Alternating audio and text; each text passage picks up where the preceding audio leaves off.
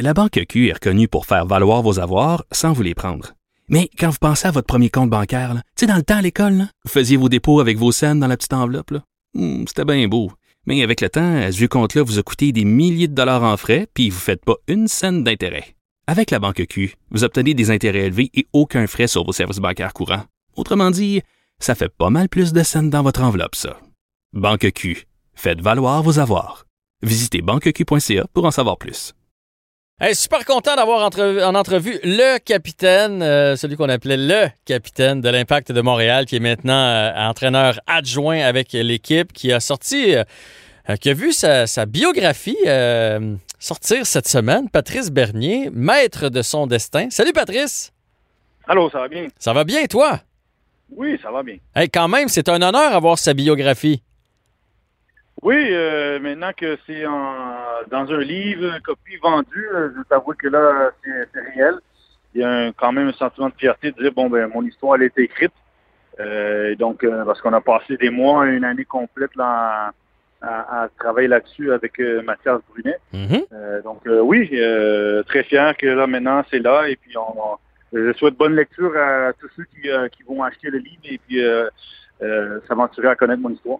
Je sais que tu as hésité un peu, euh, parce que j'imagine qu'on hésite toujours à faire je, je, mérite-tu une biographie? Tu l'as fait pourquoi finalement? C'est pas pour des règlements de compte? Est-ce que c'est pour l'héritage pour les jeunes? Euh, pour... Au début, au début bon, on m'a convaincu de faire le livre, parce que moi je suis pas, pas du style à vouloir raconter ma vie, mais finalement, après avoir entendu tout le monde qui m'a dit que j'avais une histoire un peu atypique, donc et puis en même temps, ben, c'est certaines thérapies. J'ai fini ma carrière, mais j'ai quand même clôturé ce chapitre-là. Hmm. Parce que c'est justement en faisant le livre, tu réalises que, ben écoute, j'ai tout fait ça. C'est pas juste 18 saisons de soccer professionnel. C'est la période de, hockey, c'est grandir, être né au Québec avec un père qui est arrivé puis qui, qui t'inculque euh, sa passion pour le soccer, mais finalement s'embarque, s'engouffre de la, culture québécoise et son amour pour le hockey. Euh, et, puis toutes les péripéties d'aller en Europe puis euh, s'aventurer aussi de, d'aller loin plus loin possible dans un sport dont nous au Canada nous n'en sommes pas rois. Et puis tu essaies de te démarquer euh, au soccer avec tous les différents pays qui sont impliqués sachant que tu as commencé à Montréal au, Québec et, pas dans les mêmes réalités que d'autres oui, tu parles beaucoup des embûches dans ce, dans ce livre-là. Euh, puis ça, ça, va être une belle inspiration pour les gens qui vont le lire, les jeunes qui vont le lire, puis les futurs sportifs. Parce que une carrière, euh, nous, on voit toujours le beau côté. On voit Patrice Bernier, le roi du stade et tout ça, mais, mais il y a des embûches, il y a des déceptions, il y a beaucoup d'efforts pour en arriver là. Oui, euh, c'est aussi le côté là-dedans qui, qui en ressort. C'est, ça peut être une sorte d'inspiration, motivation de réaliser, comme tu l'as mentionné, que on voit beaucoup l'image, on voit beaucoup la personne, l'athlète euh, au stade ou à la télé, mais euh, rarement on connaît toute la profondeur de l'histoire. Euh, on pense que ça c'est juste, on, je suis arrivé professionnel puis voilà, tout a toujours bien été. Non, il y a eu des obstacles, beaucoup d'adversité, embûches, et puis et il faut toujours se remonter. Puis en même temps, ben, j'ai fait mon petit mon parcours au soccer quand j'aurais peut-être plus facilement juste resté dans le hockey puis graviter, puis espérer d'aller un jour avec National ou jouer dans les rangs professionnels en Europe ou euh, dans les autres ligues qu'on connaît à travers l'Amérique du Nord. Euh, donc, euh, c'est voir que j'ai été à pour ma passion. Mm-hmm. puis que, mais qu'il y a quand même eu pas mal de différents péripéties et puis j'ai continué à, me battre pour, pour, avoir une carrière. Et donc, il y a ce côté-là qu'on apprend à travers le livre. Euh, parlons-en de ça. Euh, tout a été repêché par Val d'Or. Il y a peu de gens qui savent ça. Tu euh, étais multidisciplinaire, tu étais capable d'évoluer dans les deux sports. Tu un choix de quelle ronde? Puis qu'est-ce qui a fait en sorte que tu as décidé finalement de, laisser tomber le hockey puis de t'en aller vers le soccer? oui, je me suis rendu jusque dans les rangs juniors majeurs. J'ai été repêché en septième ronde. Vous allez apprendre l'histoire et tout ça. Mais en même temps, j'en apprends des détails moi-même parce que là-dedans, il y a des témoignages. Donc, j'ai appris certains détails que je ne connaissais pas nécessairement le, fin fond. Mhm. Et, euh, euh, j'ai été à Val d'Or. Euh, puis, ben, on va dire, au, fin fond de moi-même, je savais que je voulais être joueur de soccer professionnel. Mais comme je l'ai dit au, plus tôt, dans la culture québécoise, le sport numéro un au Canada, c'est le hockey. Ouais. Et quand tu gravites et tu arrives dans les rangs où ce que normalement les joueurs se font repêcher pour, pour la Ligue nationale. Puis évolué avec des gars comme Roberto Luongo, Steve Bégin, Jean-Pierre Dumont, puis dans une épopée où il y avait des Vincent Le Cavalier, Simon Gagné et compagnie. Donc, je ne pouvais pas dire, ben non, je veux pas, euh, je vais lâcher le junior majeur puis pas voir ce que je peux me rendre. Mais euh, vous allez apprendre que voilà, il y a un épisode qui s'est produit qui m'a fait le, qui, a fait le déclic ou c'est pas dire m'a fait tourner la page puis se concentrer sur le soccer complètement euh, et puis de pas regarder en arrière et de juste aller droit vers la droit vers l'avant puis d'essayer de d'atteindre mon rêve d'être joueur de soccer professionnel. Et visiblement, c'était le bon choix avec la belle carrière que tu as eue. Donc, ça s'appelle Maître de son destin. C'est déjà disponible, euh, écrit par euh, Mathias Brunel, histoire de Patrice Bernier. Mais là, je peux prendre quelques minutes avec toi pendant que je t'ai en entrevue pour parler de l'impact qui sera de retour euh, sur le terrain cette semaine dans un nouveau format. Vous allez jouer seulement contre des équipes canadiennes, donc trois matchs contre Vancouver, trois matchs contre, contre Toronto. Et ça, ça va nous amener où, là? Est-ce qu'après ces six matchs-là, ça va être le début des séries? Ça va compléter la saison ou c'est juste une phase de transition?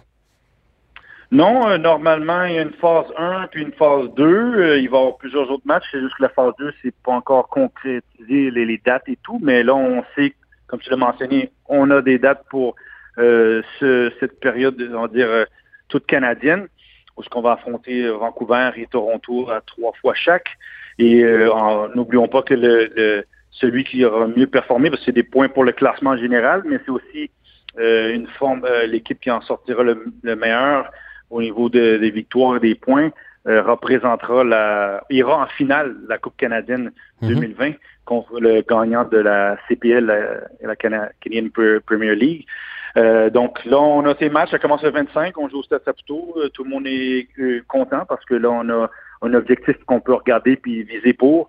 Et on veut aussi continuer à gravir dans le, au classement parce qu'il y aura une phase 2 et normalement une phase 2 qui va venir après celle-là, mais on ne sait pas encore comment tout ça va se dérouler. Et puis il y aura des séries éliminatoires euh, quelque part en novembre. Mais comme j'ai dit, euh, là, on commence avec la phase 1, on commence avec ces six matchs-là. Et euh, à nous d'aller bien performer, prendre le plus de points possible. Mais ça va être intéressant parce qu'on affronte notre rival de toujours, Toronto, mhm. à trois reprises. Et en plus, Vancouver, une autre équipe canadienne. On sait qu'on a une petite rivalité, mais ça va être intéressant de voir comment match après match les choses évoluent au niveau stratégique, au niveau de, des ajustements qu'il va y avoir avec, avec chaque formation. Mais on va chercher à à bien performer, de prendre les, plus de points et performer le mieux possible pour monter au classement aussi. Et dans quel état est l'équipe? Est-ce qu'il vous manque des joueurs là, qui ne peuvent pas rentrer à cause de la COVID ou euh, qui ont resté avec leur famille ou on a notre équipe complète? Puis si oui, quel est l'état d'esprit présentement des joueurs? Non, euh, tout le monde est là. Euh, il n'y a personne qui... on a eu notre période de quarantaine une fois qu'on est revenu d'Orlando. On est retourné à l'action depuis, je pense, le 9 mois. Euh, là, on s'entraîne. Tout le monde est, euh, est, apte et disponible à être sélectionné par le coach Thierry Henry. Et euh, là, on a juste hâte là, pour que mardi, le 25, on, on puisse présenter la meilleure équipe possible sur le terrain.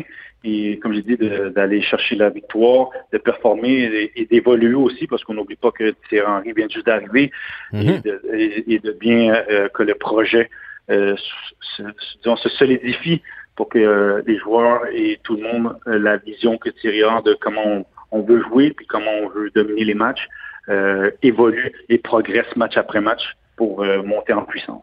Et là, on a appris que vous allez pouvoir jouer devant des spectateurs. Vous allez être la première équipe au Canada à jouer devant des spectateurs, mais on parle seulement de 250 personnes dans le stade. Euh, c'est un beau stade. Reste que c'est grand. Ça va être quoi l'ambiance d'avoir des sièges vides partout alentour de nous avec peut-être seulement 250 personnes? On va souhaiter que ce soit les ultras, au moins les 250. Ils sont bruyants, mais quand même, ça va faire spécial pour les joueurs. Ça va faire différent. Ouais, ben là, je pense que ça va être spécial juste d'aller au Stade Saputo, euh, reprendre des marques dans le vestiaire, c'est notre, domicile. Oui, clairement, ça va nous manquer que les partisans ne seront pas là.